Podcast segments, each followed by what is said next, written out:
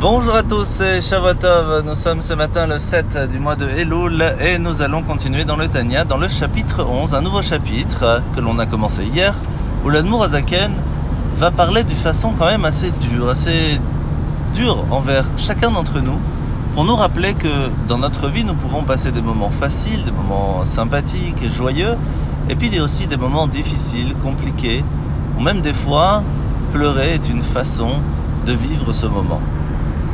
Eh bien, il faut savoir que la Emouna, la foi, la croyance en Dieu que l'on doit avoir, c'est que tout ce qui arrive dans ce monde est un choix qu'Hachem a fait pour nous et pour notre bien.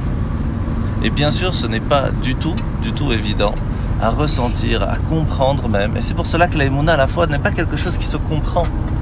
Parce que si on le comprend, on le sait, on n'a pas besoin d'avoir la foi. La foi, ce sont des choses que l'on ne comprend pas et que l'on a confiance en Dieu que tout ce qu'il fait, c'est pour notre bien. Alors il y a un exemple qui nous le rappelle, un peu comme cet enfant qui va prendre un stylo indélébile, qui va en mettre partout sur lui, et le père qui va frotter, frotter, frotter, ça va lui faire du mal de voir son enfant pleurer, à l'enfant qui va pleurer, et pourtant c'est pour son bien. Il y a différentes façons de voir les choses, mais il faut savoir que la Emouna nous apprend que tout ce que Hachem fait, c'est pour le bien. Nous sommes aujourd'hui dans le Sefer HaMitzvot, la mitzvah positive numéro 153. C'est la mitzvah que le Beddin, le tribunal rabbinique, se doit de fixer un calendrier pour que l'on sache tout simplement quand et où vont se trouver les fêtes. Alors, nous sommes aujourd'hui au début d'une nouvelle paracha, parachat Kitetse, qui est très spéciale, parce que vous savez que dans le Sefer Torah, dans tous les plus vieux Sefer Torah que nous avons trouvés, plus de 1200 ans, eh bien, chaque lettre est exactement la même que tous les Sefer Torah dans le monde. Il y a seulement une lettre où nous avons un doute, qui est dans notre paracha dans le mot Daka.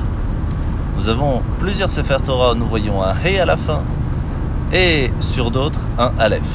Il faut savoir que Rabbi Yosef a pu aller vérifier dans un très très vieux Sefer Torah de Prague, ou même dans d'autres endroits en Pologne et en Russie, que c'était un Aleph qui était marqué.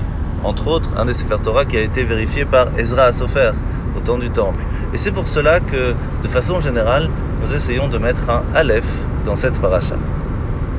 Alors nous sommes aujourd'hui dans Parashat Kitetse, comme je vous l'ai dit, au tout début de la paracha, Moshe va dire au peuple juif qu'après avoir conquis la terre d'Israël, il lui serait permis, en cas de nécessité, d'attaquer les pays voisins et bien sûr de se protéger de nos ennemis. Et c'est là qu'il va être marqué Kitetse la milchama al oivecha. Sache que si tu dois sortir en guerre, tu seras sur tes ennemis et Dieu sera avec toi. Premièrement, pourquoi sortir en guerre? Parce que la guerre n'est pas quelque chose de naturel chez nous. Ça doit être quelque chose où on doit sortir de notre état naturel. Nous ne voulons pas ça, nous cherchons la paix. Mais s'il n'y a pas le choix, si c'est une nécessité, eh bien nous devons sortir de notre torpeur et y aller. Mais en sachant que nous partons gagnants. Nous sommes sur nos ennemis. Nous ne devons pas avoir peur parce que nous avons la confiance que Dieu sera ici et présent lorsque nous sommes bien sûr présents pour lui. C'est pour cela que l'importance de partir en guerre, elle est bien sûr pas seulement sur nos ennemis physiques, mais aussi sur notre ennemi à l'intérieur de nous. On doit savoir que nous partons toujours gagnants. Bonne journée à tous et à demain.